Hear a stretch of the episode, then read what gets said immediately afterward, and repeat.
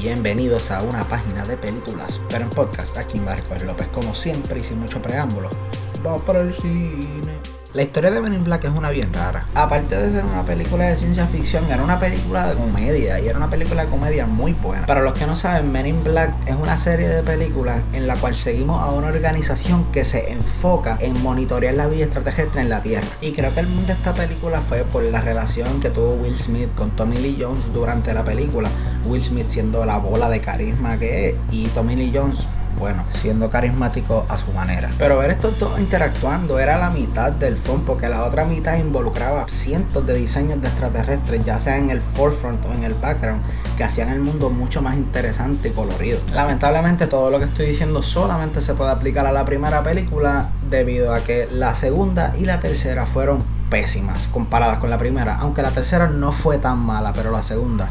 Pero con la recepción de las últimas dos, no haber sido a la mejor, la serie se fue un hiatus por 10 años, pero casi 10 años después aquí estamos con MIB International y la pregunta es, valió la pena esperar. MIB International es una película de ciencia ficción comedia y es la cuarta entrega en la serie de Men in Black. Esta es protagonizada por Tessa Thompson y Chris Hemsworth y aquí seguimos una joven que consigue infiltrarse dentro de Men in Black y esta es reclutada junto a un compañero nuevo siendo Chris Hemsworth, un compañero serio, un compañero no tan serio, lo que puede pasar. Empezando tengo que decirles que Tessa Thompson y Chris Hemsworth tienen una química brutal. Tienen una relación bien cercana a la primera, siendo de la gente serio y de la gente que literalmente está haciendo todo bien laid back. Pero en ningún momento se siente como una copia de la misma. Sin embargo, pienso que esta comedia y esta relación sirven como testimonio de que Chris Hemsworth no es solamente una cara linda y tiene un potencial muy muy grande a la hora de la comedia. Pero realmente lo más que me gustó fue que la película intentó ser lo suyo. No intentó ser otra historia de un recluta nuevo y un recluta viejo y el viejo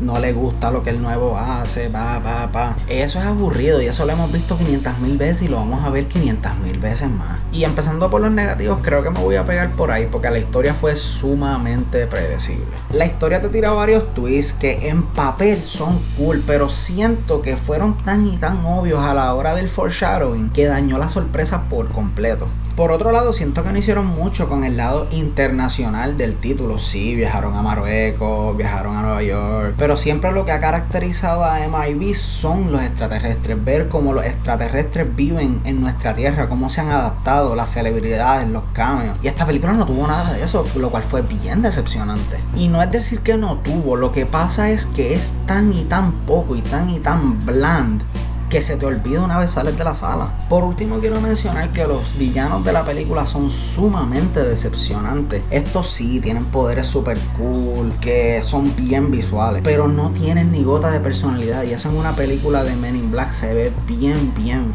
feo. Shout out a Edgar el cucarachón malévolo, siempre estarás en nuestros corazones como el mejor villano de MIP. Pero en resumen, Men in Black tiene una historia predecible, muy pocos extraterrestres, muy pocas de las cosas que y realmente los aplaudo por intentar hacer algo nuevo, pero no lo desarrollaron de la manera que yo esperaba y que muchos esperaban y creo que Men in Black va a tardar un poco más para entrar a la cultura popular de nuevo. Pero por estas razones sin más le damos una D más a MIB International.